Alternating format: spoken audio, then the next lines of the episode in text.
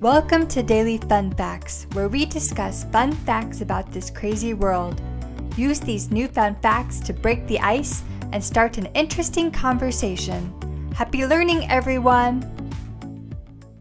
Bree, you look so intensely focused. One second, Angia. I'm about to solve this Rubik's Cube. My goal is to be able to solve this puzzle game in any position in under 60 seconds. Wow, you are quite an ambitious speed cuber. I sure am. If I can solve the Rubik's Cube in less than one minute, then statistically speaking, I'm solving it faster than 99.5% of the world's population. And that is my ultimate goal. Aha! I just got it solved! Bravo! Have you managed to solve it in under 60 seconds? Well, let me check. Dang, it took me about 60 minutes. Not bad. You ought to give yourself a pat on the shoulder. Your time is faster than the inventor of the puzzle when he played it for the first time. You mean Professor Rubik, the inventor of the Rubik's Cube? Yes, Professor Erno Rubik, the inventor and first solver of the Rubik's Cube. He spent over a month struggling to unscramble his invention. Really? 三次魔方的发明人竟然用了一个多月的时间来解决自己发明的魔方难题。That makes me feel a bit better about how fast I was able to solve the Rubik's Cube. Actually, and here's a fun fact only 6% of the world's population is able to solve the Rubik's Cube. The mere fact that you can solve this puzzle game puts you in this top tier of solvers.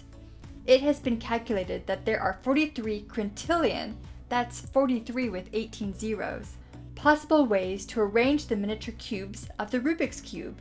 The thing is, only one arrangement is correct. 世界上有百分之九十四的魔方玩家从未能够解决魔方难题。一个看似简单的三阶魔方，竟有这么多的不同排列可能。四十三后面再加十八个零。The complexity of the puzzle has turned the game into a sport where competitive puzzle solvers, dubbed speed cubers, compete to solve the puzzle in seconds. The current record holder is Chinese speed cuber Du Yusheng, who is able to solve the cube in 3.47 seconds. I wonder how much time and effort goes into becoming a super speed cuber like that. That's certainly a question to puzzle over, but I heard that with two to three weeks of methodological and strategic training, a person can solve a cube in under two minutes. 你是说，对于一个初级玩家，一般只需要两到三个星期的训练，就能在两分钟之内解决三阶魔方难题？How is that possible? As far as I can tell, it's such a complex puzzle. I know that sounds crazy, but it is possible to master the puzzle in that short of a time period, as long as you know the tricks of the trade. The most important skill to develop is the ability to memorize algorithms which are sets of moves that bring about the expected and most optimal results. They are the mathematically best way of finishing a task. Algorithms can be combined to increase efficiency. The fastest Rubik's Cube puzzlers reduce the guesswork by memorizing hundreds of these algorithms. 原来人们在长期玩魔方的过程中，总结并归纳了一套高效有用的魔方算法。 想要成为真正的快速魔方玩家，能够记住算法，并且灵活运用，是至关重要的一项技能。对于那些能在几秒钟解决一个魔方难题的顶级玩家，他们通常能将上百个魔方算法记得是丝毫不差。Solving a Rubik's Cube definitely requires a good memory and fast fingers. Exactly, both are important.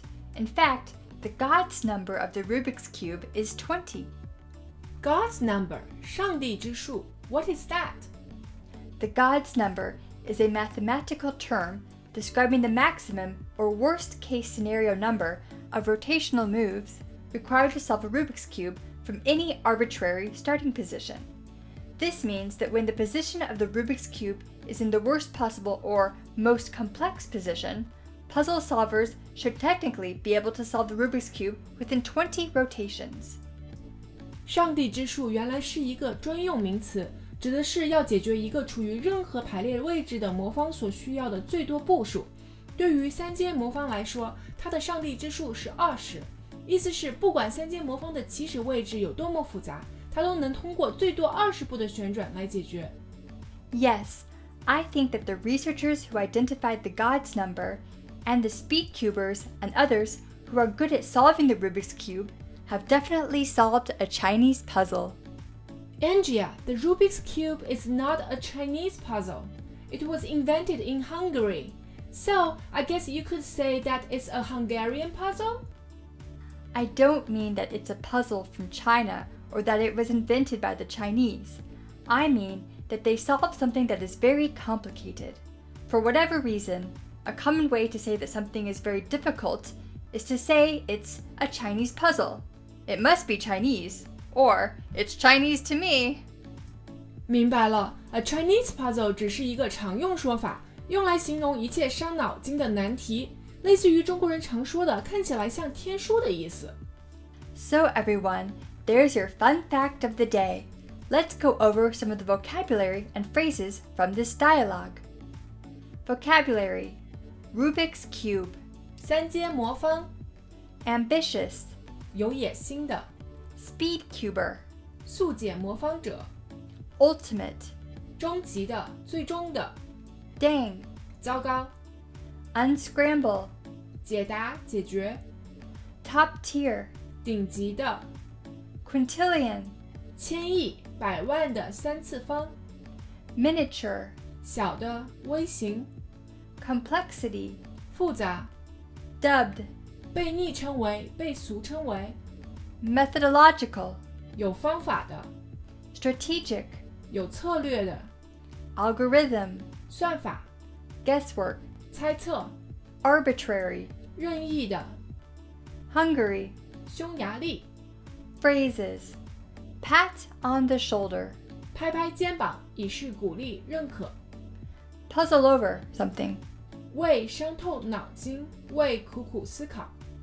tricks of the trade, 某一行业或活动的绝招、绝活、门道， Chinese puzzle, 难解或者难懂的问题以及情况，类似于中国人常说的看起来像天书。